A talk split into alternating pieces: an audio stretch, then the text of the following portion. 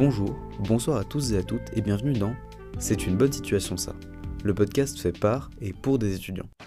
Immotez pas vous C'est une bonne situation, ça, Scribe Knowledge is power. Je venais d'avoir mon bac, j'entrais à la fac. Je suis professeur de physique-chimie. J'ai- On, on fait déjà des expériences à la pointe de la technologie. Eh mais quand ils pensent, les profs aussi, ils ont été à l'école. Mais vous savez, moi je crois pas qu'il y ait de bonnes ou de mauvaises situations. Bonjour à toutes et à tous, aujourd'hui on reçoit Roman dans notre podcast. Euh, Roman, je te laisse te présenter du coup, euh, qui es-tu, donc euh, quel cursus tu fais, si, tu fais une activité artistique ou sportive, et si tu es engagé dans une asso. Et voilà, à toi la parole. Bonjour, du coup, Roman, euh, ça c'est moi. Ensuite, Master 1 cinéma audiovisuel à Lyon. Ça, c'est mes études. Euh, Est-ce que je pratique euh, quelque chose d'artistique en ce moment? Absolument pas. Euh, pas du tout, même. Et j'ai fait partie pendant longtemps d'une asso et maintenant je fais plus partie d'une asso, même si j'ai essayé de m'investir et tout dans ma fac avec le Covid. Comment te dire, c'était un peu compliqué. Du coup, ouais, pas de pas d'activité artistique, pas d'investissement associatif, mais des études, 22, 22 ans, bientôt 23. Voilà. T'as dit M1, est-ce que t'es pas passé en M2 Non, j'ai fait. Là, je suis en première année de master. En fait, j'ai refait un. J'ai re- j'ai retapé mon master 1 en gros. Ah ok. À Paris, j'ai fait un M1 en information communication. Et après, euh, suis j'ai bougé à Lyon et là, j'ai fait un master 1 cinéma. Et en fait, mon master 1 information communication, pour de vrai, c'était juste un master 1 qui me plaisait pas dans le fond, mais qui était surtout pour que, pour que j'ai. euh, pour avoir le statut étudiant, pour être à Télé-Sorbonne, en fait. Du coup, j'ai pris le premier master qui était là. euh, il s'avérait que c'était com. C'était quelque chose qui s'apparentait un peu à ce que j'avais fait avant. Enfin, la com, ça, ça, ça se rapproche de la LEMA et tout. Du coup, euh, du coup j'ai fait ça, mais ça m'a pas beaucoup plus plu que ça. C'était que Télé-Sorbonne qui m'animait. Mais cette année t'étais déjà à Lyon là Ouais, je suis allée à Lyon en septembre, là. Septembre 2020. Ouais, c'est pour ça que je disais, genre t'es pas passé en M2 avec ce master? Non, et on pouvait pas rentrer en M2 directement parce qu'il y a une sorte de petite sélection là, euh, d'ailleurs en ce moment, pour passer euh, dans des parcours spécifiques en M2. Et pour passer dans ces parcours, il fallait refaire la M1 et tout. Puis moi, ça m'arrangeait même de faire une, euh, de refaire une première année en cinéma pour être sûr d'avoir les bases, euh, tu vois, une base euh, de connaissances. Et Ok. tout. Ah, moi je pensais que t'avais fini ton M1 à Lyon. Genre, je pensais que t'avais fini le M1 de Lyon et que tu t'allais. euh, Ah, je l'ai fini là. Là, je suis en train de le finir. Là, j'attends mes résultats, mais j'ai fini. Ah, ok, t'attends tes résultats. D'accord. En fait, on n'est pas dans la même temporalité avec les licences et les masters.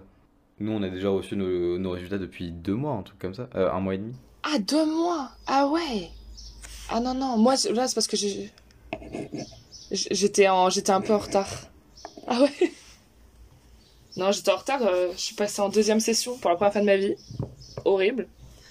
Ouais, première fois de ma vie que je passe en deuxième session pour le mémoire, parce qu'il y a un mémoire à écrire. Je me suis un peu touchée pour l'écrire, donc euh, j'ai dû le rendre euh, vraiment last minute, tu vois. Vraiment last minute. Du coup, j'ai pas encore mes résultats. Voilà. Ok. Ok, ok. Euh, Vas-y, je laisse Anaïs poser une question, j'ai beaucoup parlé. Est-ce que tu peux euh, décrire ton parcours avant ce cursus? Du coup, tu as dit que tu avais fait une LEMA. Mhm. Ouais. Euh, j'ai fait. euh, Donc, euh, partons depuis euh, le début, l'origine. l'origine. Je suis née le 23 août 1998 dans une petite contrée du 92. non, bref, j'ai. à Sèvres, ville d'Avray. D'ailleurs, j'adore euh, ville d'Avray, c'est une super belle ville. hein. Euh, c'est ma ville. Bref, c'est pas du tout là dont je veux en venir. j'ai passé un bac euh, scientifique j'ai fait voilà S. Ensuite, je suis passée, je suis partie à la fac en LEMA. Enfin, non, attention, en lettres modernes. J'ai fait six mois de lettres modernes. J'ai pas aimé. J'ai dit c'est trop de littérature, c'est trop de, de grammaire. Moi, je veux faire d'autres choses et tout. Au début, je voulais être journaliste. Je voulais faire passer les concours des écoles de journalisme. Et ça manquait un peu de concret, tu vois, les lettres modernes. Du coup, euh, je suis passée en LEMA et il y avait une sorte de, de pont parallèle. On pouvait rentrer euh, genre euh, je suis rentrée au deuxième semestre de l'EMA euh, L1 quoi. Enfin j'ai fait premier semestre à la lettre moderne, deuxième semestre l'EMA. Et puis après j'ai continué en l'EMA, j'ai trop aimé. Enfin j'ai trop aimé, c'est un grand mot, mais c'était cool. Euh, j'ai rencontré des super personnes et tout. En L3 je suis rentrée à Télé-Sorbonne du coup. Après, euh, je suis restée à Télé-Sorbonne du coup L3 et ma première année de master à Paris Voilà, donc, donc j'ai fini ma LEMA. J'ai du mal à organiser ma pensée là, attention. Euh, euh, trois ans en LEMA, après un an en Master 1 Communication à la Sorbonne Nouvelle, donc Paris 3, qui n'avait rien à voir, mais rien à voir avec Paris 4. Donc j'étais complètement euh, ailleurs, vraiment ça. Oh vous, vous êtes déjà allé à Paris 3 ou pas? En quoi ça n'a rien à voir? Mais les profs, ça n'a. Ils sont nuls. Voilà, faut le dire. Il faut le dire.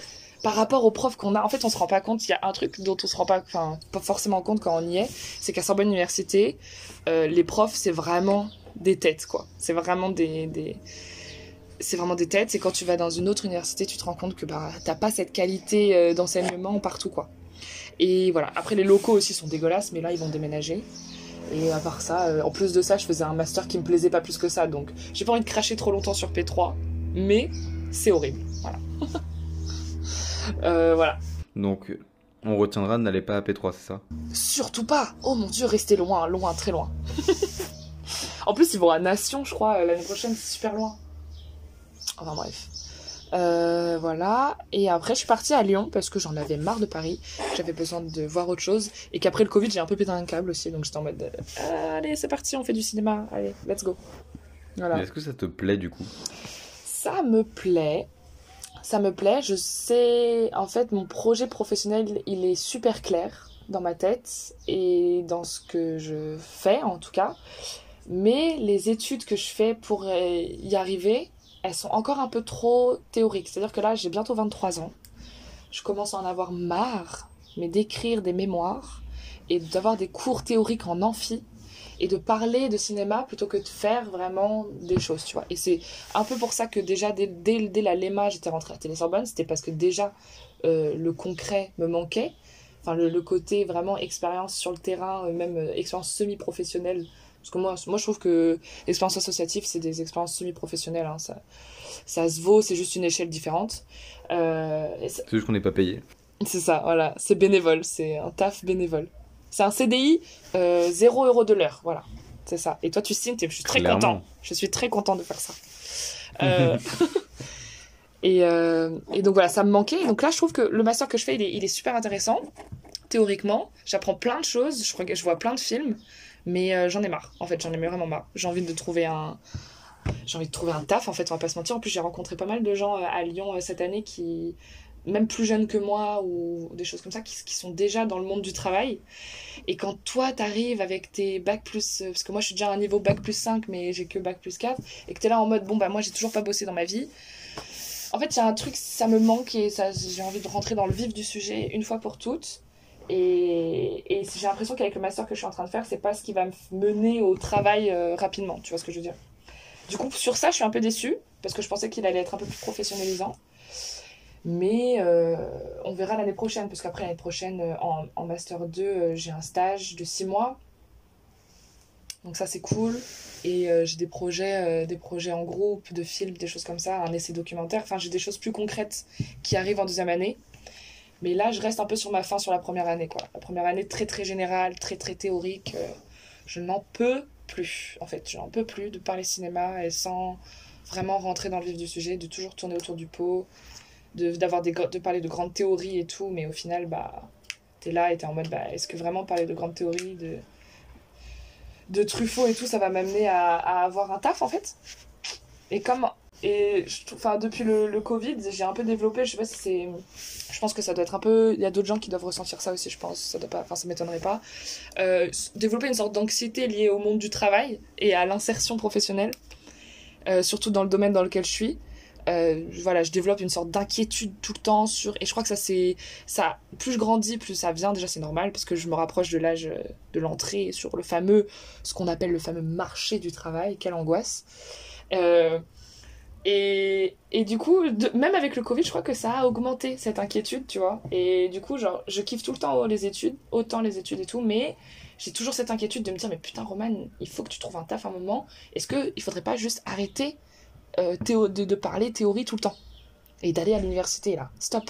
Ou alors termine ça vite, bien, et après on passe à autre chose, tu vois. Et voilà. Donc, euh, je sais pas si, si vous pensez pareil, mais le Covid euh, et l'anxiété du, du travail, euh, Ah si si, Si, si, si. Mais la question que je voulais te poser, c'était justement pour avoir cette côté pratique. euh, Pourquoi t'as pas pris un BTS ou un- une école ou... Je- bah, euh, juste après mon bac, tu veux dire? Ouais, par exemple, ou euh, là, après ta licence? Bah, en fait, c'est ce que je voulais faire. Attends, je suis en train de m'emmêler là. Euh, déjà, après le bac, euh, j'étais pas du tout dans le, dans, dans le mood euh, ciné. Enfin, j'étais pas du tout dans ce mood-là. J'étais très. euh, Après le bac, en plus, je sortais d'un bac S et tout. Enfin, j'avais absolument pas en tête de faire un BTS audiovisuel. Alors que j'aurais pu, hein, mais j'avais pas ça en tête. Et en fait, à la fin de mon. Donc, après le Covid, là, après le confinement, quand j'ai dû postuler euh, à des formations en, master et tout, euh, je voulais, j'avais regardé les BTS et tout. Ça m'était venu un peu en tête. Et ça, ça être trop bête ce que je vais dire, mais je l'ai pas fait parce que du coup, moi, je parle beaucoup à mes parents sur ça, avec, enfin, de, de, de, de mon orientation euh, professionnelle et dans les études et tout. Je me concerte beaucoup avec mes parents et je leur avais parlé de ce truc de BTS, de faire deux ans de BTS après ma LEMA, par exemple, ce qui aurait été très possible. Hein. Trois ans de LEMA, deux ans de BTS euh, audiovisuel, euh, spécialité production, ça aurait été très bien. Mais mes parents ils m'ont dit euh, que c'était un problème au terme de niveau d'études, comme quoi j'allais recevoir un, diplôme bac plus 2 et j'aurais pas de bac plus 5 mais j'aurais un bac plus 3 euh, enfin une licence plus un truc niveau BTS et ça mes parents ça, leur- ça ils étaient un peu réticents je crois par rapport à ça et du coup moi ça m'a fait un peu poser des questions et finalement du coup j'ai pas fait ça et c'est pas que je regrette hein, je regrette rien mais je me dis c'est un peu con de pas l'avoir fait juste pour cette raison là enfin parce qu'un bac plus 5 au final aujourd'hui qu'est-ce que c'est? Tu vois? Bah, surtout un bac plus 5 euh, quand tu veux pas faire de la recherche dans un domaine. c'est- Ouais. c'est un peu. c'est ça Un truc qui est pas. Les BTS, c'est quand même ultra pratique parce que t'es dans le monde du travail. Mais ça, c'est clair. Et j'aurais dû suivre mon instinct parce que moi, ce que je voulais de base, c'était être dans le monde du travail, avoir euh, vraiment de l'expérience pratique, concrète et tout. Et vraiment, j'avais j'avais demandé à Célian un peu les références de son BTS à lui, enfin où c'était exactement. Je m'étais renseignée, machin. Et, et au final, je l'ai pas fait, quoi. Et je crois que c'était à cause des, un peu, c'est un peu à cause des a priori de mes parents, on va pas se mentir. Depuis, j'écoute moins mes parents. Ah, mais clairement, les parents qui te demandent de faire des trucs. euh, Ouais. Ils ont rien demandé. Ils ont absolument rien demandé, ils ont donné leur avis et moi j'ai juste tendance à trop les écouter parfois, tu vois. Et là en vrai, peut-être que j'aurais dû me faire confiance et me dire bah non, moi ce que je veux, c'est du pro et tout. Après tu m'as posé la question pour l'école, les écoles de ciné. Euh, les écoles de ciné, euh, déjà pour c'était trop long. c'est 4 ou 5 ans d'études et ou 4 ans je pense, je sais pas. Et j'avais vraiment la flemme de me taper autant d'années d'études, vraiment. Et après, il y en a quatre qui sont publics, il me semble, que quatre. Le reste, c'est payant. Euh, et les concours sont super euh, chauds et tout ça. Et en fait, bon, il y en avait une qui m'intéressait beaucoup, c'était la Cinéfabrique à Lyon. J'avais regardé un peu le concours et tout, mais j'avais raté les dates de, de la première euh, admission. Enfin, de la première épreuve. Et du coup, je l'avais pas fait, mais surtout me lancer dans 4 ans d'études supplémentaires après ma licence, euh, j'étais pas du tout déter. Surtout avec la perspective du Covid et tout, là, j'étais absolument pas déter. Oui, t'as raison, je comprends Voilà. complètement. Voilà, voilà. Oui, une prochaine question. Et du coup, pourquoi t'as choisi ce cursus dans le cinéma euh, comme ça, de but en blanc euh? Rebondis sur la question suivante. De, j'ai chou- Là, euh, pourquoi faire du cinéma? Ouais, pourquoi après ta licence, tu t'es pas dirigé vers le journalisme, ce qui apparemment était ton premier vœu? Ouais, euh, j'ai, je me suis dirigée vers le journalisme. J'ai essayé, j'ai tenté, hein. J'ai tout tenté, moi. En, en L2, j'ai fait, le, j'ai fait l'oral du CELSA pour entrer en média. Euh, je l'ai foiré, mais c'était une belle expérience en vrai, c'était cool de passer l'oral. Enfin, ça entraîne de toute façon, hein. Il faut y aller, hein. Ça, c'est un truc. euh, Il faut aller jusqu'au bout, quoi. Donc, même si tu. Parce que je sentais que j'avais pas trop de chance pour rentrer au CELSA et tout, mais je me suis dit que ça allait être un bon entraînement de passer, de passer quand même l'oral et tout. Bref, après, j'avais tenté quelques concours aussi. J'avais tenté le... deux écoles, il me semble, je me rappelle plus, mais une école, l'école de Dauphine, l'école de journalisme de Dauphine, la IPJ. Non, ouais, IPJ, il me semble que c'est ça. Et le CFJ. Et pareil, c'était des dossiers euh, dématérialisés, là, euh, enfin, une sorte de questionnaire en ligne et tout, euh, avec des dissertes et tout à faire et tout, que j'avais fait à la fin de ma LEMA. Donc, ça, c'était à la fin de ma LEMA. Et pareil, j'avais pas été prise. Donc, en fait, j'étais un peu à bout de force et un peu démoralisée. Et je perdais un peu foi en ce projet de devenir journaliste, en fait. Et en fait, au même moment où je perdais un peu cette foi de, de me dire que j'allais devenir journaliste, euh, je suis rentrée à Télé-Sorbonne. Et en fait, à partir du moment où je suis rentrée à Télé-Sorbonne, j'ai découvert un autre, euh, vraiment un autre monde, quoi, un autre domaine. euh. ça m'a ouvert plein de de portes et d'opportunités. Et d'opportunités dans le sens où j'ai découvert plein de choses. J'ai vraiment appris à. Enfin, j'ai tout appris, quoi. J'ai appris à, à réaliser, j'ai appris à monter, j'ai appris à organiser. Enfin, cette année-là, quand je suis rentrée, enfin, en tout cas en 2018, du coup. Euh, c'est pas moi qui l'ai organisé, mais en gros, j'ai un peu participé quand même au FNCME. Donc, du coup, j'étais proche du, du cinéma, de l'événementiel, en tout cas en cinéma. Et, euh, et voilà. Euh, et en fait, c'est vraiment à Télésorbonne que je me suis dit que c'est pas forcément le cinéma en tant que tel qui m'intéressait, mais c'était vraiment la production de contenu et la production de visuel euh, au sens large, quoi. Et c'est donc c'était en même temps dans ma vie où j'étais euh, un peu démoralisée parce que j'avais foiré tous mes concours de journalisme. Ensuite, j'avais plus la foi dans mon projet pro. En je suis pas légitime à être journaliste. Est-ce que j'en ai vraiment envie Moyen? Et, je, et au même moment, j'ai découvert Télésorbonne, qui est donc un média étudiant. Enfin, vous connaissez, je suppose. En tout cas, voilà. le clin d'œil. Euh, et voilà. Et donc, en fait, Télésorbonne est arrivé à un point euh, parfait dans ma vie. Et ça m'a donné un peu un, regain d'énergie. Et je me suis dit, mais en fait, moi, c'est pas du journalisme que je veux faire. Moi, je veux filmer des choses, produire du contenu. Et euh, pourquoi pas. Et alors, après, le cinéma, euh, c'était vraiment le pourquoi pas. En fait, je me suis dit, pourquoi pas En fait, comment se lancer dans la production audiovisuelle Soit tu fais un BTS, euh, soit tu fais aussi une école de commerce. hein. J'ai appris cette année qu'en fait, il y a beaucoup de gens qui sortent d'écoles de commerce, des gens qui veulent faire de la production. Mm, Ouais, les producteurs, les directeurs de production, les chargés de prod et tout. C'est comme c'est un peu un métier, euh, tu sais, un peu hybride entre le ciné et le commerce. En vrai, parce qu'il faut de la négo, faut, c'est de l'économie et tout machin. Enfin, c'est de la gestion de budget, tout ça, tout ça. Et ben en fait, la majorité des producteurs ou des directeurs, des directeurs de production ou euh, des chargés de prod et tout, ils viennent tous, euh, voilà, de- d'école de co. Et ça, c'est, je savais pas. Mm. Mm, mm. Bah ma coloc d'ailleurs, euh, ma coloc à Lyon là, elle, est en école de co, elle est à l'UM Lyon. Et moi je lui parle un peu, c'est qu'on on vit ensemble, du coup on se raconte un peu nos quotidiens et tout. Donc moi je lui parle beaucoup de mon master, de ce que je fais, du film que j'ai réalisé et tout machin. Et elle est trop en mode waouh, moi aussi je vais trop faire ça et tout. Alors qu'elle est en école de co et qu'elle doit faire un stage en finance, tu vois, classique. Mais elle, elle veut, elle veut pas, elle veut pas, elle me dit moi je veux pas et tout, je vais faire du ciné. Et en fait au final, Mais elle peut faire un stage en boîte de prod, non? Bien sûr, et c'est ça qui, on en a parlé plein de fois avec ma pote, on a des débats, euh, avec ma coloc, on a des débats genre vraiment infinis, qui se terminent pas sur euh, à quel point euh, être en école de co, parfois ça te fait vraiment euh, escalader les...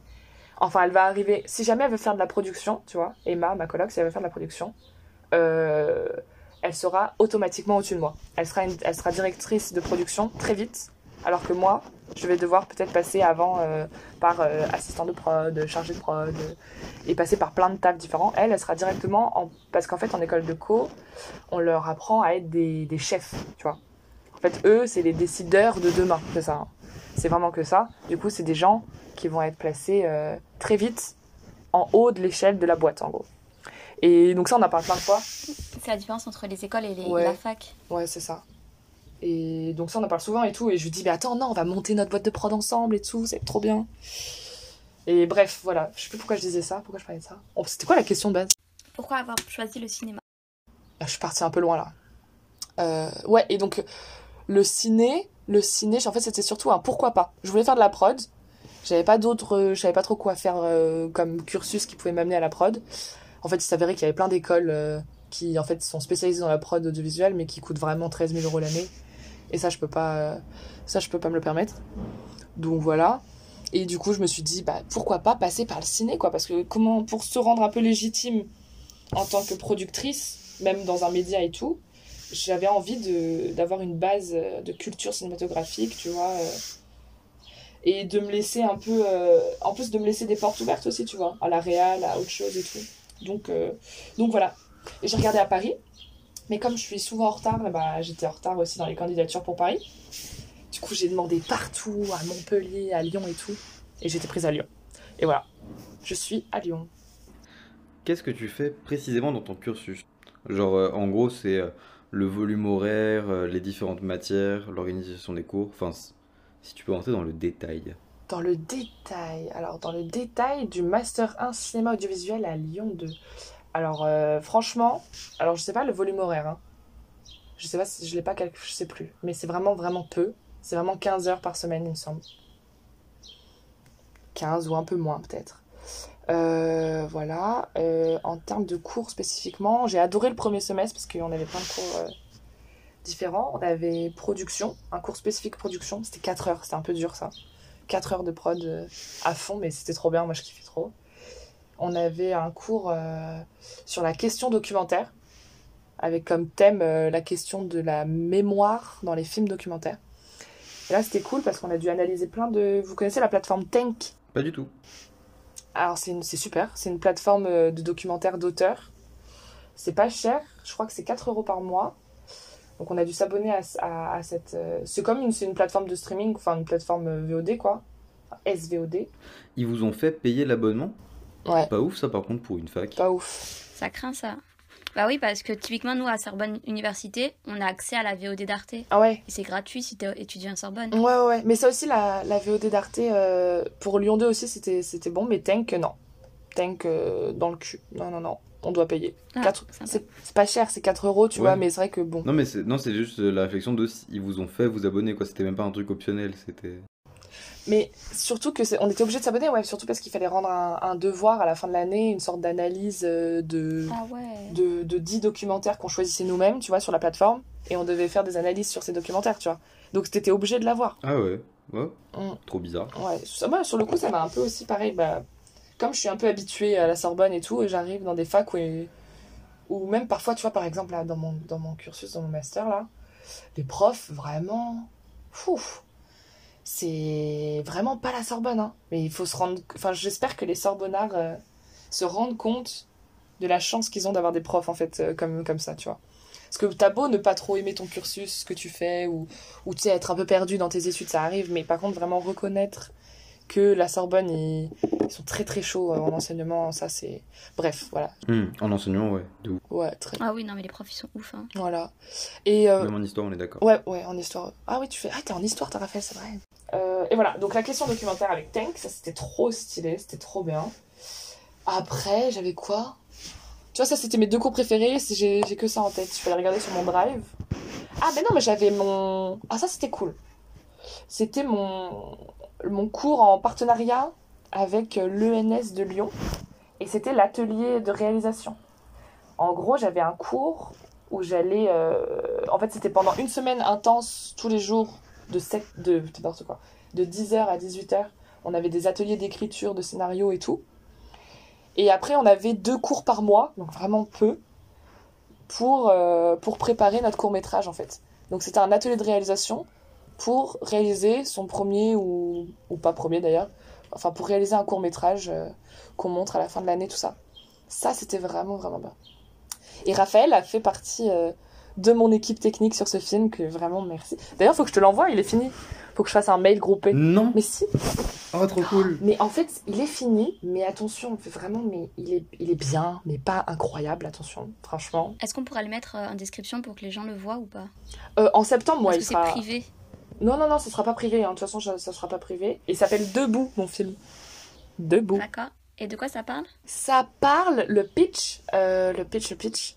Je vais essayer de le faire vraiment bien là. Je on me le demande et je le fais pas si bien que ça. Mais attends. C'est l'histoire d'un mec qui s'est fait quitter par sa meuf, qui déprime tellement et qui bouge tellement pas de son appart, qui est tellement là à rien foutre et à être une plante verte nulle et inutile, qu'un jour, il reste bloqué sur son canapé.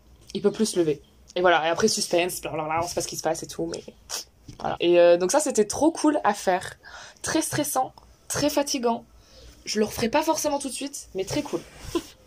Réaliser un court métrage pour la première fois avec une équipe, euh, une très très bonne équipe, hein, mais enfin c'était euh, c'était endurant. Moi j'ai envie de dire, c'était quoi, vendredi, samedi, dimanche. J'ai pas mangé. J'ai mangé deux chips. J'ai dormi 4 heures. Je te jure, j'ai pas mangé. J'ai perdu euh, 5 kilos. Waouh. Vraiment, vraiment, vraiment. Mais c'était une super expérience. Qui dit, j'ai perdu 5 kilos, j'étais au fond du trou, mais vraiment c'était top. non, en vrai, c'était cool. Mais ça m'a fait un peu réaliser. Donc, ça, c'est, je pense que c'était un peu le but de l'exercice, parce que moi, je vais pas faire de la réal forcément. Ça m'a fait réaliser que déjà, c'est hyper important euh, d'avoir une bonne régie et d'avoir euh, une bonne euh, production bien séparée, production et réal. Parce que quand tu fais les deux en même temps, tu te perds vite. tu te perds dans la direction d'acteur, tu te perds un peu dans la vision artistique du film et tout. Parce que t'as un peu la tête ailleurs. Tu peux pas avoir la tête dans les deux. Tu peux pas avoir la tête partout, quoi. Et donc ça m'a un peu fait comprendre que j'étais pas faite du tout pour euh, la réalisation. Mais que par contre, euh, j'assurais la prod. Ça, par contre, en termes d'organisation, euh, respecter les deadlines, aller vite et bien et tout, respecter le plan de travail et tout. Enfin voilà, moi je suis plus, j'ai plus tendance, de toute façon, je me considère plus comme une, euh, une pragmatique, euh, pas tellement artistique quoi. Moi tu me demandes d'avoir une vision artistique sur un truc, une fois ça va, euh, pendant un week-end je, je sais plus quoi dire quoi. Je peux plus tenir un film sur un week-end. Euh, Qu'est-ce que ton cursus t'a apporté à tes yeux? Euh... ok, tout de suite ça- je suis saoulée, genre euh, rien Non, non, non, non. Non, non, non. Déjà, ça m'a apporté des opportunités, des rencontres. J'ai pu faire un stage aussi. J'ai fait un stage d'un mois. Bon, c'était un, un court, un stage très court, mais euh, très sympa. Donc, j'ai un peu rencontré des gens euh, du milieu de l'audiovisuel à Lyon. Et c'était cool. C'était court, mais cool. Ça m'a apporté. euh, ouais, qu'est-ce que ça m'a apporté? Bah, Oh, j'ai envie de dire, j'ai envie de dire une culture cinématographique, mais en vrai, moyen. enfin, un peu, mais pas tant que ça. Avec le Covid, c'est quand même très ah, particulier, enfin très difficile de suivre les cours en vrai. Moi, je vais pas vous mentir. hein. J'étais un petit peu, euh, j'ai suivi, mais un peu de loin, quoi. Donc, je peux pas vraiment dire que j'étais hyper, que j'étais pas une élève assidue, mais j'ai quand même appris des choses. On va pas se mentir, surtout dans le cours de production. Donc, j'ai appris vraiment. euh, Là, qu'est-ce que j'ai pu apprendre? J'ai appris vraiment spécifiquement euh, comment on demandait de l'argent pour financer un film, par exemple. Ou euh, les, les- chiffres un peu du, du cinéma français, des ventes et tout. Ça, c'était super intéressant. Et sinon, globalement, bah, ça m'a appris aussi à.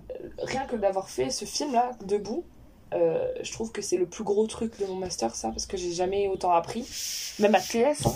J'ai jamais été sur un tournage, déjà où j'étais moi la chef d'orchestre, en quelque sorte et en plus euh, de fiction. J'avais jamais fait de fiction avant.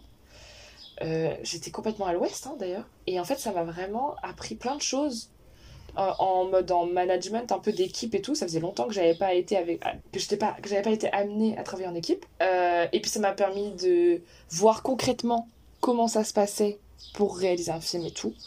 Mais voilà, globalement, c'est un peu tout ce que ça m'a appris. Voilà, gérer le stress, euh, gérer une équipe, voir si la réalisation ça me plaisait ou pas,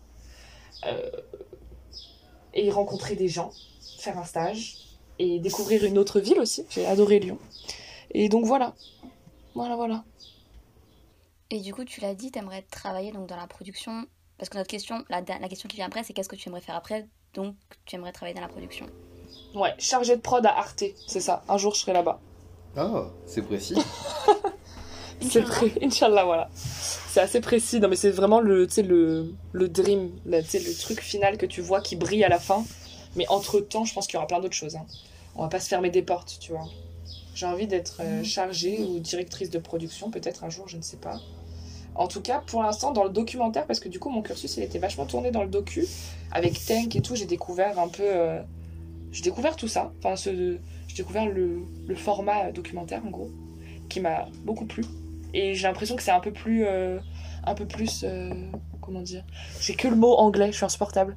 Euh, meaningful, genre en mode c'est Ça a plus de impactant. sens Ça, Ça a plus de sens, putain. je- Exactement. Insupportable la meuf. Je suis désolée pour ce franglish insupportable. Euh, euh, donc voilà. Donc le documentaire, ça m'intéresse un peu plus que la fiction, quoi. Voilà. Voilà, voilà. Ok, grave cool. Donc dans, je pense que d'ici 5 ans, allez, je me donne 5 ans pour être à Arte. Mais c'est long, 5 ans. Mais au moins, je suis sûre. Ok, bah dans 5 ans, on te recontacte et on fait un épisode avec toi pour savoir comment ça t'a fait chez Arte. Non mais t'im- t'imagines l'angoisse, dans 5 ans, tu me réinterviews là sur euh, c'est une bonne situation, ça? Et juste, non, c'est pas une bonne situation, je suis genre au chômage et tout, tu sais. La honte. Non, bah au final, j'ai fait 4 ans d'études en plus dans une école de cinéma et là je fais rien donc. Oh putain, et, là je suis en intermittent du spectacle et tout, j'attends de, de faire mes heures et tout. Enfin bref. D'ailleurs, les, pro- les, les chargés de production, quand j'avais fait un stage, je sais plus où c'était, c'était à Paris, pour un- une émission documentaire. Et euh, en fait, les meufs qui étaient donc chargées de prod, elles avaient le statut d'intermittent. Et ça, ça m'avait un peu euh, fait poser des questions. J'étais un peu en mode, pour moi, le statut d'intermittent, c'était pour les techniciens. Et en fait, il s'avère que parfois, dans certains cadres euh, je suis pas, je suis pas vraiment certaine de ce que je vais dire là, mais euh, les chargés de prod, ou en tout cas ceux qui travaillent dans la production, ils peuvent être euh, genre définis comme des techniciens. Ah, en vrai, c'est pas déconnant parce que pour de la fiction, vu que c'est des projets ponctuels, Ouais, ça pour ça. semblerait logique. Ouais. Mais dans une, dans une boîte genre Arte, ça, ça semble bizarre. Enfin, À Arte, je pense que ça semble bizarre. Moi, j'étais dans une boîte, c'était à Point du Jour, et euh, c'était une boîte de production qui produisait une émission documentaire spécifique, donc qui s'appelait L'œil et la main, sur France 5, qui était diffusée sur France 5. En gros, c'était France 5 qui, je pense, employait Point du Jour, donc la boîte de production dans laquelle j'étais, pour produire cette émission euh, spécifique. euh, voilà. Et donc, c'était dans cette boîte de prod où les chargées de prod, elles étaient euh, intermittentes. Donc, elles me parlaient de d'heures, euh, de faire leur décompte d'heures et tout. Enfin, bref. Et il faut que je me renseigne un peu plus sur, ce, sur, sur le statut. Ouais. Ouais, ça se trouve, euh, attention, je suis pas. euh, c'est peut-être pas vrai ce que je dis, il faut vérifier, attention. Ouais, on va vérifier. Parce que voilà quoi. Voilà. Bah, grave intéressant. Euh, donc, du coup, ouais, chargé de prod chez Arte pour après. Et donc là, tout de suite, c'est quoi ta matière et ton prof préféré? Alors, ma matière préférée, c'est production. Et mon prof préféré, c'est soit mon prof de prod, qui tout d'un coup, j'ai oublié son nom, putain la honte. Attends. Comment il s'appelle? Oh, Comment il s'appelle? Martin Fournier. Qui était adorable et qui faisait des cours en visio hyper euh, assidûment. Enfin, tu vois, il était très. Très avec nous, il nous posait plein de questions, il voulait que ça soit interactif. Et en plus, c'était le mardi à 8h, donc c'était très dur pour lui et pour nous. Donc il était trop mignon. Lui, je l'ai bien aimé. Il nous a fait un, un peu un partiel de bâtard. Il était un peu difficile le partiel, mais ça montrait un peu qu'il avait une sorte d'exigence que moi j'aimais bien. J'aime pas quand les partiels. C'est bizarre ce que je veux dire, mais j'aime pas quand les partiels ils sont genre trop faciles. Enfin, genre en mode, t'as l'impression que le prof. T'as un peu l'impression que le prof il. Tu vois, il est là, il chill. Alors qu'il est pas censé chiller, c'est son métier, il est censé, tu vois. Alors que. Et lui, tu vois, il était chill pendant les cours. Il était cool, il était calme et tout. Et puis derrière, il était très exigeant. Comme ça, j'aime trop. Ce sont les gens exigeants. Ouais, euh, les profs en histoire, n'écoutez pas ça. Hein. Moi, je veux des partiels simples l'année prochaine. Merci. Après, l'histoire, c'est. Je pense que vous avez des partiels un peu chauds, vous, non? De ouais, avoir les des notes partiels un peu. que, effectivement, des fois... Ouais, quand, quand on arrive à rentrer dans la fac, ouais. Quand on a des partiels, Commence. parce qu'on a eu une, on a eu un seul, une seule vraie session de partiel, c'était euh, là en janvier, et euh, on avait la moitié déjà de, des partiels, parce qu'il y avait l'autre moitié qui était euh, normalement censée être faite à la fin de l'année, au final non. Et euh, une épreuve des trois, on n'a pas pu rentrer, parce qu'à la base il y avait des blocs. En gros, pour le détail, ça bloquait, nous on était en mode bah ok, on va pas rentrer tant que personne rentre. Puis les gens commencé à rentrer, on commençait à rentrer fort, du coup on s'est mis dans la queue pour rentrer, parce que bah on allait pas se faire couiller, et si Mhm. tout le monde rentrait, et on allait se taper un zéro. Du coup on se met dans la queue, et là les CRS ils ont commencé à arrêter de faire rentrer les gens. Du coup, euh, il y a des gens qui composaient et d'autres qui étaient bloqués dehors par les CRS. Et des gens pas qui par les faisaient quand même les- par les CRS. What? Et qui faisaient quand même les partiels Les gens, ils faisaient quand même les partiels Ouais, et ça a été comptabilisé, et ceux qui étaient pas rentrés avaient zéro. Non En fait, ça dépend. Une fois, une fois dedans, il y en avait même qui étaient rentrés dedans pour faire des partiels et ils, leur salle avait été vidée ou quoi. Enfin, c'était un bordel. Et la fac, au lieu de se dire on va mettre 10 à tout le monde ou alors on va refaire des Ouais. partiels pour tout le monde, non. Ceux qui ont pu composer, vous avez une note, les autres, vous avez zéro. Peu importe, c'est trop bizarre. cas par cas. Et du coup, avec Ouais. ça, ce qui est pire que ça, parce que là, à la limite, on peut dire, ouais, vous vous cachez derrière le statut, vous bloquez au début. Mais ce qui est pire que ça, c'est qu'avec cette histoire, j'ai appris que si, en fait, tu te fais écraser par un bus le jour où tu vas à ton partiel, t'as quand même zéro. Ouais, ça c'est impressionnant. Moi, c'est ça qui me tue, c'est-à-dire que Attends, ça c'est dans la, c'est dans la réglementation, Ouais. c'est possible, ça arrive, t'as. En fait, c'est ça. Oui. Tant que tu ne te présentes pas, tu n'as aucune excuse, tu auras quand même zéro. Genre, ta mère, elle peut être morte, Enfin, tu auras mais zéro. C'est tout. Même en fait, si il n'y a, t'as pas un de- papier qui explique, y a pas d'excuse. tu, tu auras qui- quand même un ouais, zéro. voilà. Même si tu as un justificatif, aucune excuse. Voilà. Parce que bon, nous, ça nous fait chier. Mais bon, on était devant la fac. Je comprends. la- Je, je suis. Et ça allait de ouf, hein. Mais je comprends l'administration qui disent Ouais, peut-être vous vous cachez, maintenant vous bloquez et là vous faites et tout euh, ceux qui voulaient rentrer. Mais c'est-à-dire que si tu as un vrai accident grave, tu as quand même zéro. Mais oui Mais c'est débile J'allais dire, la nuance, c'est que il y a écrit en gros devant notre zéro euh, absence justifiée. Mais c'est quand même un zéro. Ah oui, donc c'est zéro comptabilisé, mais absence justifiée. Écrit en remarque, genre ça change rien en fait. C'est ça, donc en gros, pour plus tard, pour notre CV ou pour euh, les prochains masters, ils pourront dire Bon, ok, c'est Je sais justifié. pas où t'as vu d'ailleurs, euh, je sais pas où t'as vu absence justifié Euh, je sais pas, c'était censé l'être en tout cas. Ah bah c'est pas écrit sur mon dossier. Hein. Mais je sais qu'ils avaient fait ça. Ils avaient fait ça à Nanterre aussi, mais c'était la... c'était il y a longtemps là, c'était pendant les blocus, il y a longtemps, je sais plus quand c'était, bref. Ils avaient fait ça en mode zéro à tout le monde, mais absence justifiée, donc vous inquiétez pas pour vos dossiers de master et tout, je sais pas quoi. En mode ce qui comptait, c'était qu'il y a écrit que ce zéro était dû au blocus, même si ça défonçait ta moyenne, mais ils étaient en mode c'est pas grave, ça te défonce ta moyenne, mais. C'est ça Je suis passé de 12 à 6 dans la matière où j'ai eu 0, ouais. donc euh, c'est bof quoi. Oh là là. Oh. Moi, ce qui me tue dans ça, c'est qu'ils peuvent administrativement. Parce que déjà, un, moi, j'ai pas vu où c'était écrit absence justifiée, Raphaël, donc moi, je pense qu'on s'est juste fait euh, niquer. Et deux, euh, C'est le possible. truc, c'est que quand tu regardes, ils nous ont proposé. Il y a, il y a un- une structure dans la fac qui s'appelle une, euh, comment dire, une banalisation de tes moyennes, où ils te mettent 10. C'est-à-dire que dans le fonctionnement mathématique, Ah ouais oui, c'est-à-dire qu'ils auraient complètement pu. Ou alors, en fait, ils te mettent pas de notes et la matière est juste annulée, tu vois. En fait, ils auraient pu faire en sorte qu'on ait juste notre note de contrôle continu et ils l'ont pas fait. En fait, moi, ce qui me dérange vraiment, c'est la mentalité qu'il y a derrière, tu vois. C'est-à-dire que si tu te fais écraser, t'auras quand même zéro. Et, euh, C'est horrible. et c'est, euh, en fait, tant pis pour toi. Parce... Et même si on peut faire en sorte que ça se passe bien, pas, ouais. Tu n'étais pas présent le jour J, donc. euh. Eh ben, putain. Mais on se. Là, il y a un truc, il y a un truc vraiment qui. On se rend pas compte à quel point les étudiants, franchement, c'est trop cool, c'est trop génial d'être étudiant, c'est la meilleure période de ta vie. Mais putain, quelquefois, quand même, les gens, ils, enfin, ils se rendent pas compte que, en fait, c'est hyper dur d'étudier, je trouve, dans de bonnes conditions, dans les conditions à Paris, avec les blocus, les trucs, ta fac qui fait ceci, qui revendique cela et tout. En fait, t'as tellement d'obstacles à être un étudiant, et tout le monde est en mode, mais non, trop pas, tu te bourres la gueule, t'es là, t'as 20 ans, t'es au top de ta vie et tout. Non, non, non, parce qu'il faut valider l'année, et pour valider l'année, il y a un tas d'obstacles devant toi, dont, la, enfin, dont personne n'est au courant, en fait. hein. Et ce- ce- cette petite réglementation de se dire, euh, si, si un étudiant ne se pointe pas à un examen, peu importe son excuse, il a zéro, ça, ça montre à quel point c'est fourbe, en vrai. C'est c'est tellement fourbe, et ça m'énerve, C'est ultra fourbe. ça m'énerve. C'est- C'est débile, bref. Ça, ça me donne envie de plus du tout être étudiante là. C'est pour ça que j'ai envie de travailler là. J'ai envie d'avoir de l'argent. Oh, j'ai appris, vous savez, du coup j'avais un cours à, à l'ENS de Lyon là. Et du coup j'avais des, j'étais avec des gens qui faisaient l'ENS. Mais genre vraiment l'ENS euh, stylé, tu vois. Ils étaient... Enfin l'ENS stylé, genre, enfin bref, ils faisaient quoi? Il y a un ENS pas stylé. Ouais, c'est ça. Il faisait de la- un mec qui faisait de la philo, enfin qui fait toujours un, un mec qui fait de la philo à l'ENS, quoi. Il est donc trop chaud.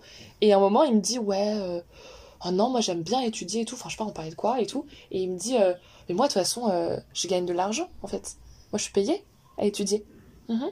Il est payé au SMIC. Il touche de l'argent. Le- les, les, les, enfin, les, les gens qui sont les étudiants à l'ENS, Normalien. les normaliens, Ouais. voilà, et bah ils touchent le SMIC horaire à peu près pour étudier. Oui, c'est parce qu'ils sont payés. euh, en gros, on leur paye les études parce que Après, ils sont censés ils doivent donner. moralement Ouais. Euh, donner des heures à l'éducation Mais nationale. c'est en même pas moralement en fait, c'est- mais c'est ils sont obligés après, à la fin de leurs études, de donner je crois 7 ans ou, ou 10 ans. Alors, je, je crois que euh, avant il y avait une vraie obligation et que maintenant c'est une obligation euh, morale en quelque sorte. Genre, tout le monde le fait en général, mais tu peux ne pas le faire. Ok. Ah ok, ouais c'est genre en, en pleine... co- Faut à vérifier, hein, ça se trouve j'ai une connerie. Ouais c'est c'est ta conscience à toi de le faire ou pas quoi. Je vais vérifier en même temps qu'on discute. Mais Ok.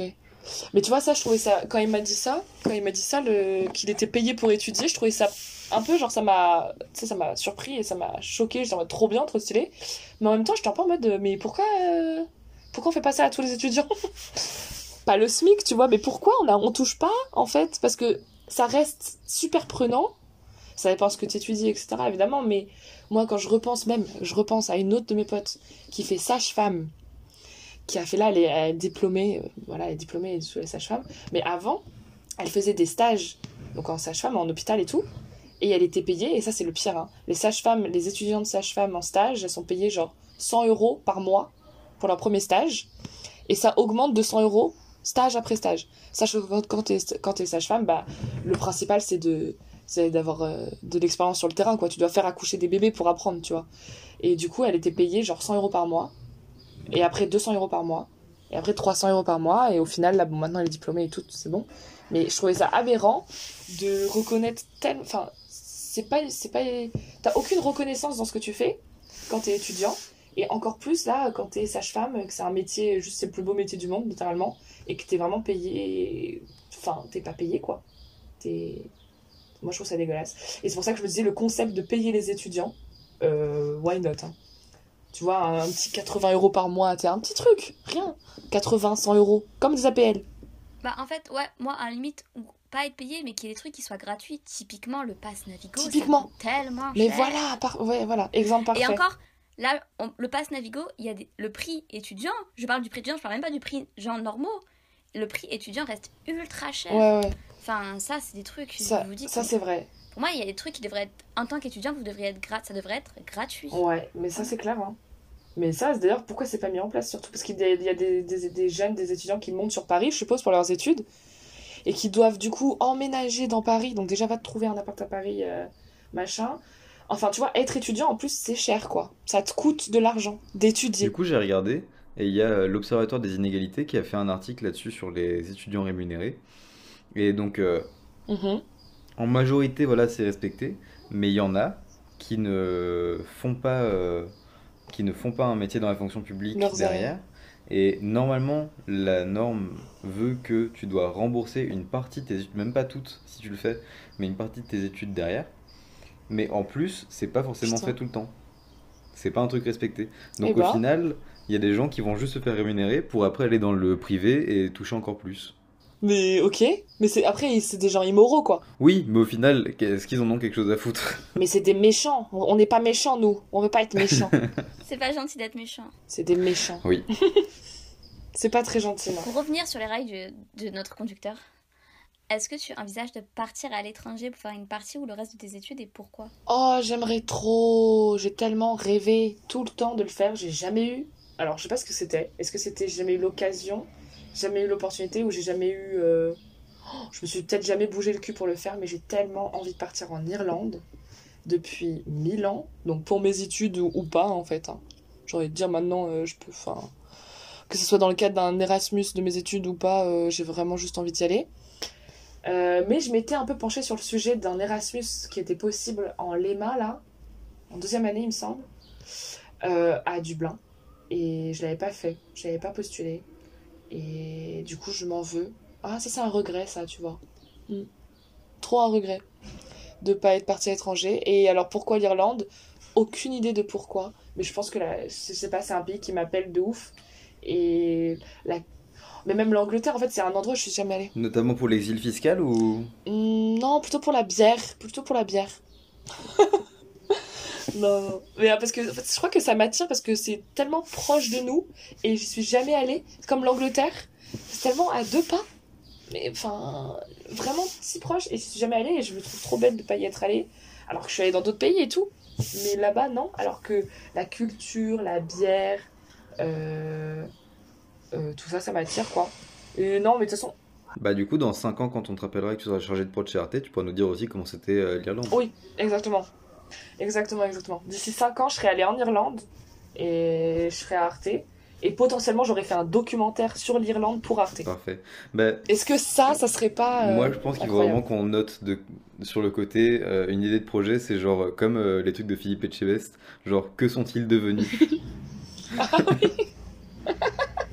Oh, tant l'angoisse. Et ça fout une petite pression, hein. Ça veut dire que tu dois devoir me supporter encore 5 ans et je suis pas certaine que ça- cette histoire dure 5 ans. euh. Non, c'est fini demain. Oh mon dieu. Oh purée. La rupture de c'est une bonne situation, ça. En direct live. Je suis trop contente d'assister à ça. J'adore le Bah, drama. je disais Anaïs qu'en plus, t'avais assisté à sa création vu que je t'en avais parlé direct en mode Eh, j'ai le droit ou pas? Oui Mais oui, c'est vrai. Ah, c'était trop marrant comme message. Ah non, tu m'avais tué. Bien sûr que t'avais le droit, mais c'est parce que tu voulais utiliser les studios de l'ami, non? Ouais, je voulais aller à l'ami euh, vu que j'étais chez TS. Ouais, et du coup, t'étais en mode euh, Est-ce qu'il y, a... est qu'il y a un conflit d'intérêt et tout? Je me Non. T'es fou, fais des trucs, vas-y. Fais plein de choses. Allez, go. En plus, on a, on a eu la chance, enfin, on a toujours la chance d'avoir, tu sais, l'ami, euh, la maison des initiatives étudiantes qui est un endroit extraordinaire et vraiment. Mais on y est inscrit aussi maintenant. Vous y êtes inscrit? Ouais, on s'y est inscrit. euh. Ouais. Comment tu vois le fait d'être étudiant en France aujourd'hui en 2021 On en a un peu parlé là tout à l'heure, du coup. Euh, mais euh, c'est. Je trouve que c'est la plus belle. alors, J'en sais rien parce qu'en vrai, on a une petite vie encore, mais c'est une des plus belles périodes de la vie, je pense. Et c'est super beau de d'apprendre. euh, Enfin, on a trop d'opportunités. Enfin, en fait, c'est un moment de ta vie où tu as trop d'opportunités, tu as trop de portes devant toi qui, qui se présentent à toi et tu peux faire que découvrir et apprendre des choses. Donc, c'est hyper euh, enrichissant et c'est. Voilà. Mais à côté de ça, j'ai l'impression qu'on n'est pas assez accompagné, qu'on n'est pas assez entendu. euh, qu'on est un petit peu un peu laissé comme ça en marge parfois j'ai l'impression en mode bon ça c'est rien c'est les étudiants. Et puis il y a une question aussi d'âge où on a tendance toujours à, comment dire à genre donner moins d'importance à ce qu'on va revendiquer ou ce qu'on va dire justement parce qu'on est des étudiants et qu'on a genre la vingtaine. Et que du coup on sait pas ce qu'on fait on sait pas ce qu'on dit alors que justement on est en train d'apprendre à construire ce qu'on dit à construire ce qu'on est. Donc euh, on est un peu les premiers euh, les premiers pour euh, je me perds là. Les premiers quoi? Les premiers concernés quoi. Et voilà. Donc c'est un peu dur. Moi je dis euh, moi je si je devais me présenter euh, euh, en politique je dirais on donnerait plus d'argent aux étudiants. Rend l'argent aux étudiants. Votez et Roman. voilà ouais. Yes. Tu sais mon programme c'est que ça. Que la ligne. L'argent aux étudiants. Wouhou et là tout le monde en oui. Donc dans 5 ans, chargée de prod à Arte, Irlande et présidente. ouais. Ça fait un gros Ouais. programme. Beaucoup de casquettes? Attends, mais ça serait un truc de ouf. Ça serait un gros truc. Ça serait vraiment, je serais chargée de production audiovisuelle à Arte, en train de préparer mon documentaire en Irlande, et en même temps, euh, au deuxième tour de la présidentielle 2000, je sais pas combien. Alors 2027. Ah, tu t'es déjà engagé sur le deuxième tour, t'étais sûr ok. Du coup, c'est 2027, en campagne. 2027, voilà. Ah, je serai en campagne, je serai en campagne. On, on- on refait le point d'ici là, on refait le point. Je vous jure. Quelle vie, Bien quelle vie, c'est, je te jure. On aime bien comment on prévoit des échelons dans ton Ouais. programme, mais ok. Oui, oui, surtout pré- non. La politique, c'est nul, c'est non. Moi, je veux pas ça. Bref, et du coup, voilà, bon, bah, les étudiants, on en a parlé tout à l'heure, et, et j'ai pas plus de choses à dire sur le sujet. On peut passer à la suivante, s'il vous plaît. Bah fais ça à notre place en fait. Qu'est-ce que tu penses Ok. Ouais, c'est ça, Alors, voilà. On, on- Roman. on t'envoie le conducteur. Ok. Non, mais je le fais. Roman, alors, est-ce que tu peux nous dire euh, quel podcast écoutes-tu en ce moment? Très bien, je vais vous répondre à la question tout de J'adore, on suite. dirait un podcast début, de, début année 2010 où, où les gens ils jouaient deux rôles en même temps et. Ah oui. Ouais vas-y Anaïs, je t'ai coupé. Qu'est-ce que tu penses de ton, ton- ton établissement d'enseignement supérieur? Oh, pas grand-chose, hein. Qu'est-ce- quoi, je pense quoi de, de mon établissement à moi? Ouais, Lyon, Lyon Lumière 2 Qu'est-ce que je pense de Lyon 2 ouais. Euh, j'en pense vraiment pas du bien.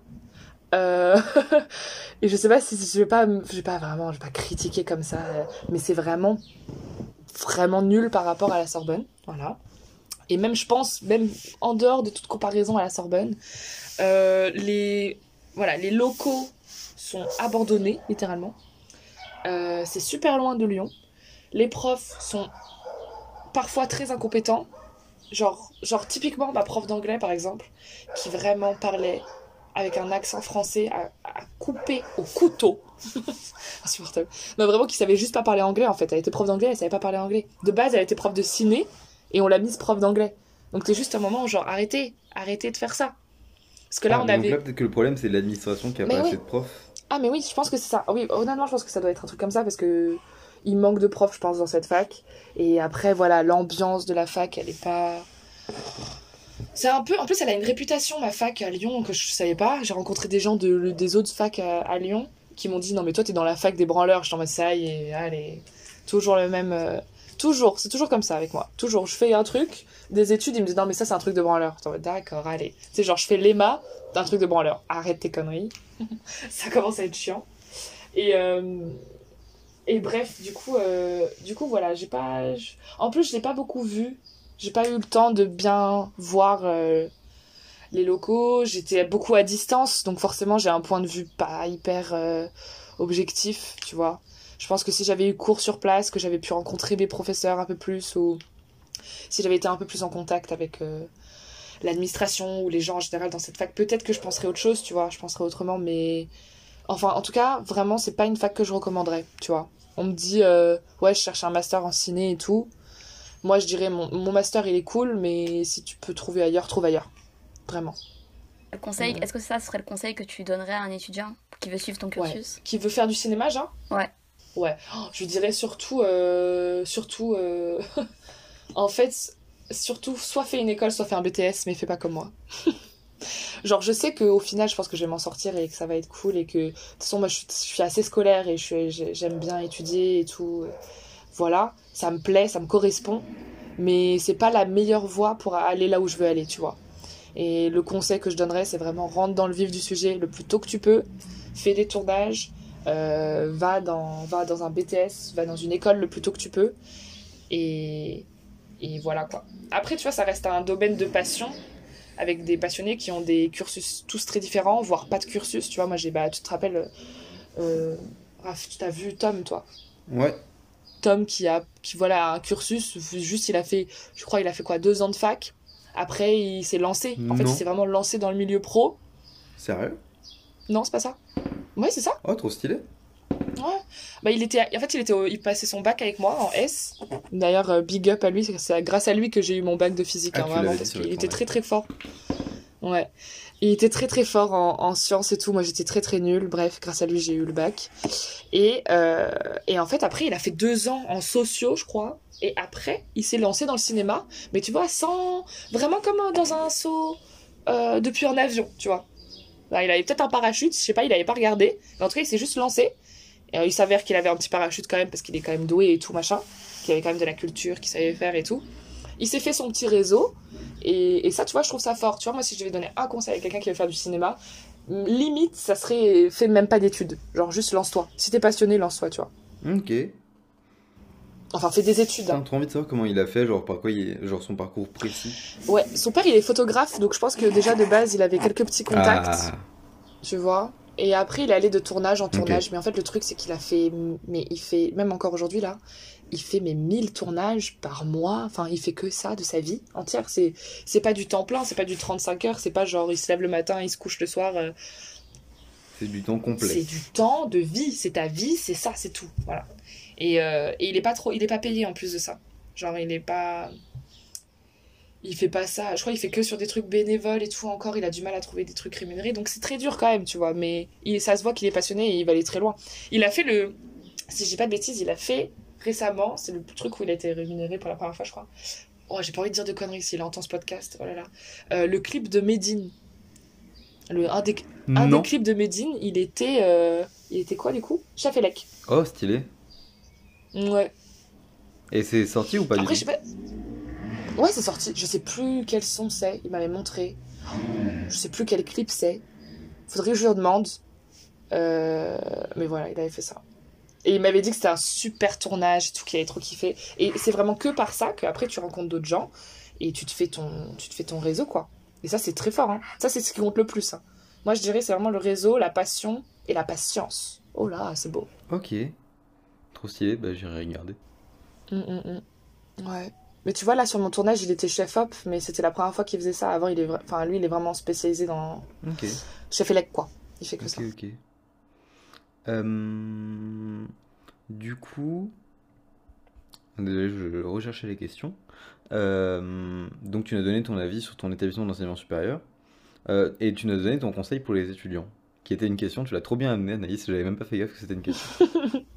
Trop forte, Anaïs. On va passer au, on va passer au jeu. Alors Ellie, Ellie, Ellie, j'ai ton bulletin.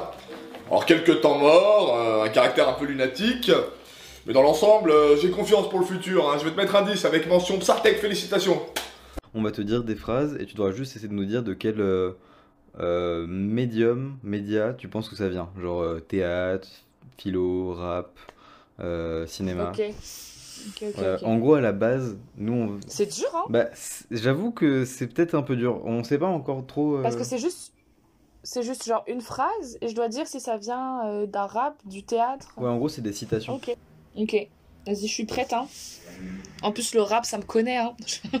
Qui fait trop la... fait trop l'ancienne.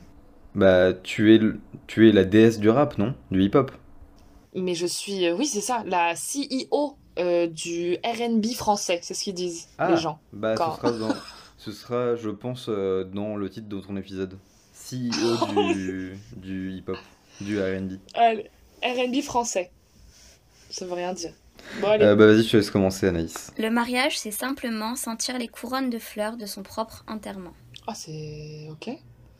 Euh, pas rap. Et si, c'est du rap et c'est de Médine.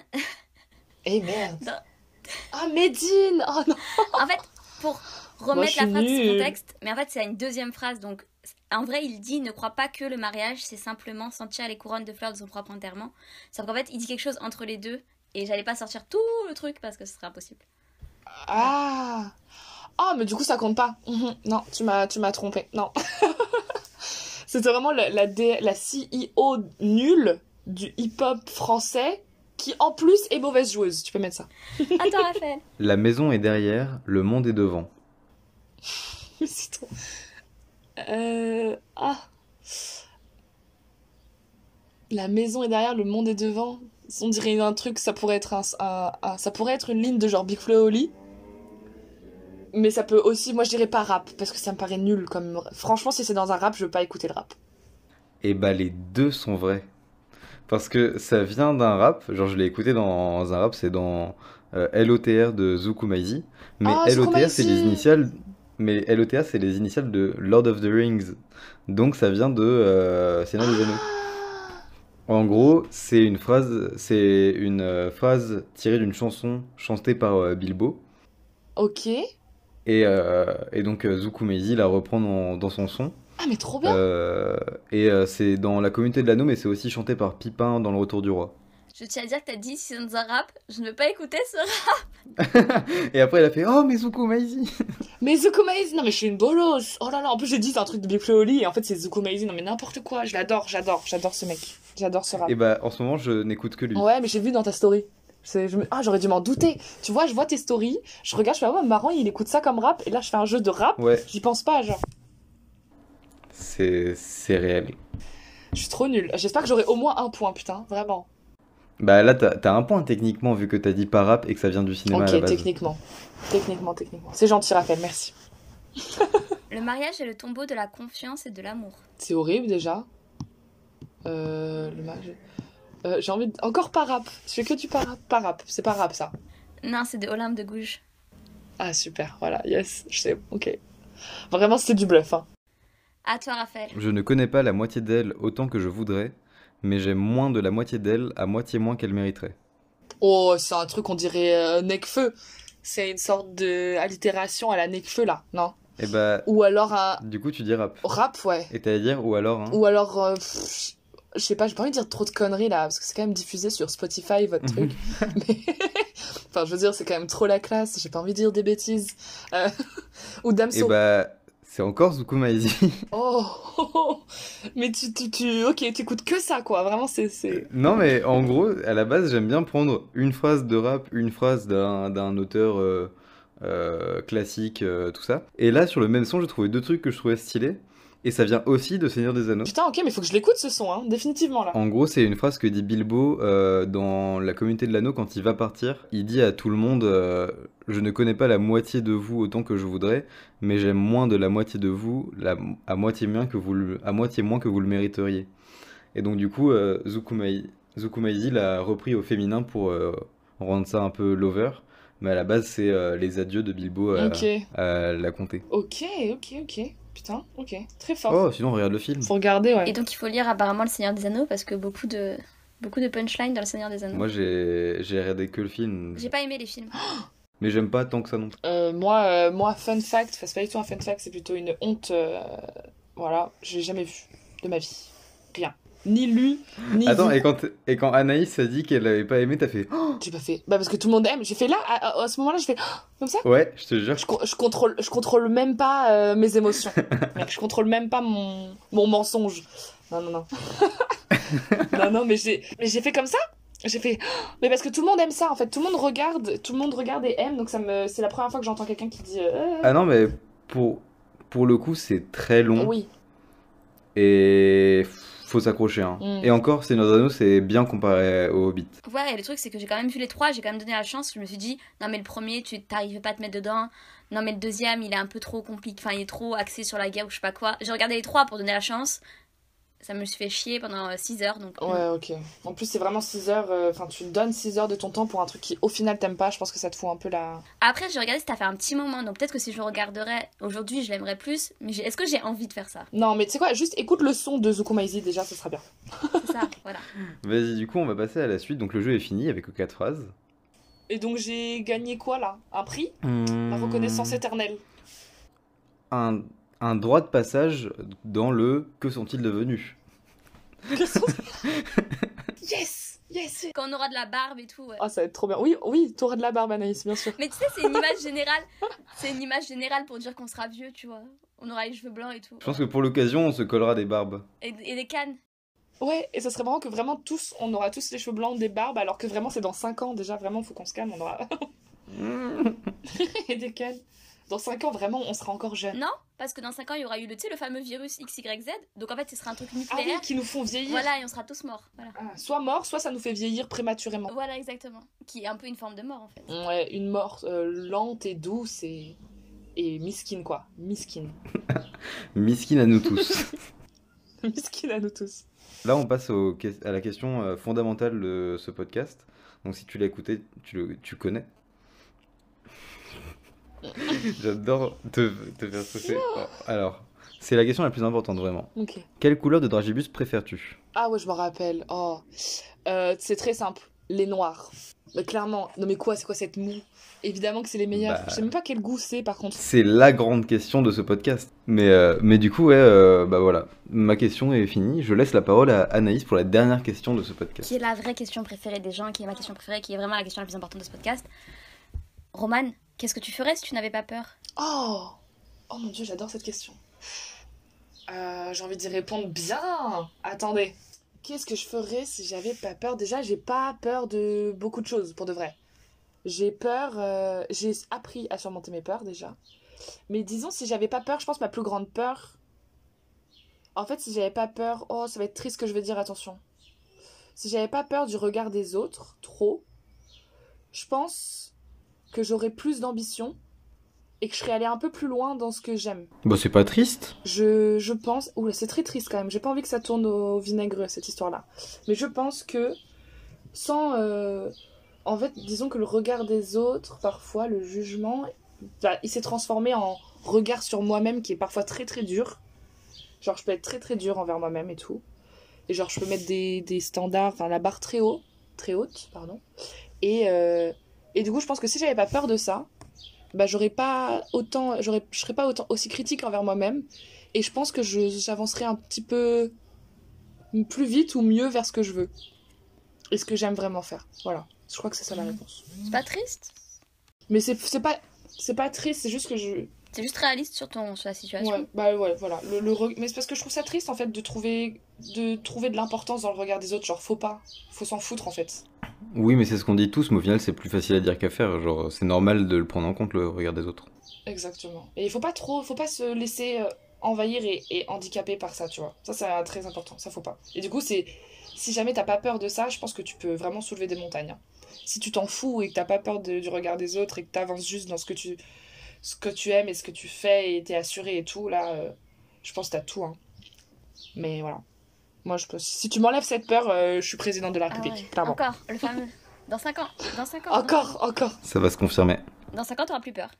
D'accord, bah du coup on arrive à, la fin de l'émission et c'est le moment où euh, les invités et nous-mêmes nous recommandons des choses. Donc est-ce que si tu as par exemple un podcast, euh, un livre, un film, une expo, n'importe quoi, une musique, n'importe quoi, si tu veux le recommander, c'est maintenant. Ok, cool. Euh, mm, mm. Alors, en ce moment, là, j'ai. Déjà, moi, j'écoutais beaucoup Les couilles sur la table. Je sais pas si vous connaissez. Très connu. Ah bien Ouais, j'adore, j'adore, j'adore ce qu'elle fait et j'adore cette émission. J'aime bien quand les invités volent mes idées de podcast à recommander. Ah. Mhm. Et en fait, récemment, elle a sorti Le cœur sur la table. Comment elle s'appelle déjà? Je crois que j'ai oublié Euh, son nom. Victoire Toyon. Victor Tuaillon. Ah, j'en ai entendu parler. Ouais. Et alors le cœur, le cœur sur la table, les gars, c'est vraiment, c'est sur la révolution romantique ou sur comment euh, réévaluer un peu euh, euh, les relations amoureuses entre femmes et entre les femmes et les hommes, quoi. Et c'est super intéressant. Il y a genre 8 épisodes. Et vraiment, s'il y a une recommandation à faire en ce moment, parce que c'est très récent, hein, ça va sortir là. euh, enfin, je crois qu'elle va continuer à sortir des épisodes cet été. Et bah, c'est le cœur sur la table de. T'avais, t'avais son nom, Anaïs. Comment elle s'appelle? C'est important de dire euh, son nom. Victoire Tuaillon. Voilà, Victor Turion, sur euh, n'importe quel, euh, sur Spotify et tout, produit par Binge Audio, je crois. Je crois, ouais. Ça, c'est trop bien. Et aussi, en fait, je vais dire un autre truc, parce que j'ai relu récemment Culotté, le, tro- le troisième tome.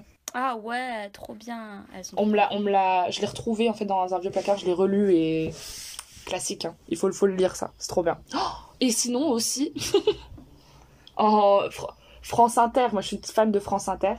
Et euh, j'écoute, euh, tu sais, j'écoute genre par Jupiter ou j'écoute le 7-9 et tout.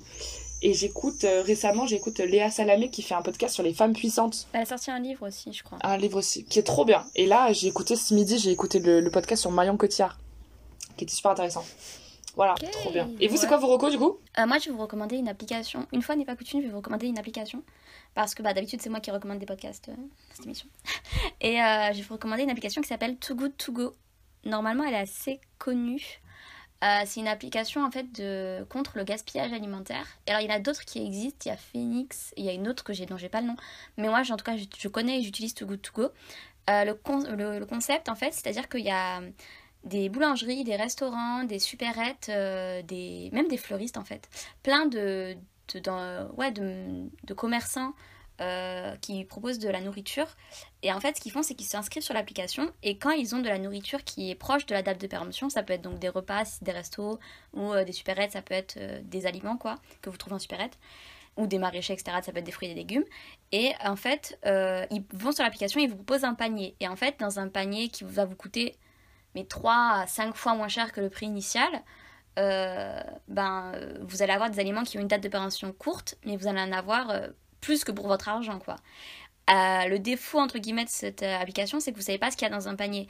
Donc, ce que je vous conseillerais, c'est de, si vous avez, surtout si vous avez des aliments, des, des, problèmes alimentaires ou des, intolérances ou des régimes alimentaires particuliers, d'aller chez des, maraîchers où il y a que des fruits et légumes, par exemple. Comme ça, vous limitez un peu euh, ce que voilà. Après, moi, je mange de tout, donc j'ai pas de problème avec ça. Mais c'est très pratique, surtout quand vous êtes étudiant. En fait, vous payez 5 euros un panier où il y a pour plus d'une semaine de fruits et légumes. Euh, Enfin, c'est euh, c'est la meilleure vie. Euh, après, quand vous êtes un peu plus aventureux, vous allez dans les boulangeries, dans les supérettes. Moi, je suis pas trop fan de tout ce qui est produits euh, transformés et tout. Et puis, j'ai deux trois trucs euh, qui m'empêchent de que je peux pas manger. Donc, je vais pas trop en supérette parce que j'ai peur de tomber sur des trucs que je peux pas manger. Mais en maraîcher et tout. Après, comme je vous dis, vous savez pas ce qu'il y a dans le panier. Donc, des fois, on se retrouve avec 30 pommes et 4 carottes de salade. Mais, euh, Ah ouais, voilà. Ça t'est déjà arrivé Voilà, ça m'est arrivé des fois. c'est- 30 pommes, tu fais plein de compotes. Ah, ça m'est arrivé de faire. J'ai fait des crumbles, des compotes, des tartes, Wow. des, pommes au, des pommes au four. Je me nourrissais quasiment de pommes. Et des fois, c'est et des fois c'est hyper intéressant, c'est-à-dire que vous avez euh, des fruits et légumes pour de manière assez- très équilibrée, voire que des légumes, hein, ou voilà. Donc c'est un peu le jeu de la roulette russe. Mais ce que j'aime bien faire, c'est prendre un panier Too Good To Go et après faire mes courses pour compléter par rapport à ce que j'ai eu dans le panier. Et comme ça, j'économise, enfin, vous économisez, mais c'est monstre. Et même si vous aimez pas cuisiner, vous pouvez aller dans une boulangerie, dans une supérette, vous aurez des plats cuisinés ou euh, des trucs de restes de boulangerie, quoi, des sandwichs de boulangerie. Et c'est un truc que vous aimez pas, ben, donnez-en à un sans-abri. En fait, c'est vraiment, c'est une application que je trouve vraiment ouf parce que euh, ben, vous faites des économies et, euh, et vous sauvez des trucs, du, de la- de- des, des produits alimentaires du gaspillage. Trop bien. Ouais. Mais euh, fun fact, fun fact, moi c'est grâce à Too Good, un peu, un peu grâce à Too Good To Go que je suis rentrée à Télé-Sorbonne. Ah ouais? Ouais. Bah genre en gros j'étais gestion de projet en L3 Lema, tu sais c'est un truc où on devait réaliser avec Télé-Sorbonne, enfin bref c'est compliqué à expliquer, j'ai trop la flemme. Bref, on devait faire un reportage euh, pour Télé-Sorbonne et en fait on l'a fait sur l'anti-gaspillage alimentaire. Et du coup on allait interviewer, Ah ouais. on l'a fait un peu avec Too Good To Go, donc c'est pas du tout euh, grâce à Too Good To Go que je suis à TS, mais c'est un peu genre marrant parce que la première fois que j'ai entendu parler de Too Good To Go c'est quand je faisais un reportage pour Télé-Sorbonne. Ah, sympa. La boucle est bouclée. Voilà. L'épisode. Voilà. À toi, bouclée. Raphaël, tu nous recommandes quoi? Et moi, j'allais recommander euh, la chaîne d'Eureka, euh, un gars qui parle d'éco, de finance, sur YouTube. En gros, vu que je taffe euh, dans le bâtiment, euh, mes oreilles sont libres. Et vu que ce que je fais, c'est assez mécanique, bah, je peux écouter les trucs et me concentrer dessus. Bon, euh, clairement, c'est pas forcément à faire avec ces vidéos, mais je le fais quand même parce que c'est hyper dense et hyper dur, toutes les notions d'économie qu'il explique, etc. Mais euh, si tu réécoutes trois fois la même vidéo, ça, rentre dans la tête. Et, euh, et donc en gros, je me suis tapé euh, deux fois là cette semaine la vidéo sur la dette publique. Genre, peut-on annuler la dette publique? Parce que c'est un gros débat d'éco en ce moment, je sais pas si vous suivez un peu ça. Et bon, après la question est un peu faussée parce que en gros, pour la faire courte, on peut l'annuler, c'est juste est-ce qu'il faut ou pas le plus le débat. Et, et bah, c'est vachement intéressant tout ça. Là, je suis en train de me faire. euh, il a fait euh, 10 vidéos de 30 minutes chacune sur euh, la crise de l'euro. Euh, je comprends rien alors que j'ai regardé la moitié, mais c'est pas grave, je vais la réécouter après. mais en gros, c'est c'est que il c'est pas normalement à écouter, c'est plus à regarder parce qu'il met beaucoup de schémas, il est très Ah ouais. explicatif. Et Du coup, si tu veux un peu euh, découvrir le monde de la finance, etc., c'est un ancien, euh, comment ça s'appelle? Mince, euh, trader. Et il a quitté la finance euh, parce que, euh, Ouais. Je sais pas les raisons exactes, mais je crois que ça le saoulait et il voulait faire de la vulga autour de ça. Et du coup, bah, il en fait et il en fait trop bien. Et il y a toutes ses sources à chaque fois en description, ses vidéos sont libres de droit, etc. Bref, c'est, il est dans une démarche stylée et euh, c'est vachement intéressant. Trop Du bien. coup, voilà, c'est très cool. Oh, chouette. Ça s'écrit Eureka, mais du coup, juste précisément, ce sera dans notre euh, description et ce sera euh, euh, sur Insta. Mais pour toi, c'est Eureka avec un point de, un point d'interrogation entre le H-E-U, donc point d'interrogation R-E-K-A. Euh, C'est vachement. euh, des fois, c'est un peu difficile de suivre, mais euh, franchement, il y a des trucs grave cool. C'est la fin de cet épisode. On remercie les invités. Si vous voulez venir, si même toi, Roman, tu connais des gens qui ça peut intéresser de venir, de parler de leur, leurs études, etc., de leur parcours, n'hésitez pas, venez, on est bien, on mange pas les gens. Parfois, on est loin à la détente parce que ben, souvent, on enregistre tard. Là, c'est un miracle qu'on n'ait pas enregistré tard. Et ou parce qu'on n'est pas professionnel, voilà, on fait ça parce que ça nous fait kiffer, parce qu'on veut partager des expériences. Et c'est très stylé. C'était trop bien. On aime Roman, on remercie Roman d'être venu. Merci. C'était trop trop bien. Merci les gars, vous êtes trop forts. Mais c'était trop bien, vous avez des super questions et c'est super intéressant. Et voilà, continuez, continuez. Et peut-être que dans 5 ans, euh, Ah, merci. Quand tu seras présidente? Oh, on sait très bien ce qui va se passer dans 5 ans. Ouais. on sait, hein, on se retrouve dans 5 ans. Allez, on vous aime, on vous estime et on vous dit à la semaine prochaine. Bye. Bisous. On vous remercie d'avoir écouté cet épisode. Vous aurez tous les liens de ce qui a été abordé dans la barre d'infos ou sur la page du podcast. Ce podcast est rendu possible grâce à la contribution de la Maison des initiatives étudiantes, du soutien de la mairie de Paris et de la faculté de la Sorbonne. Merci.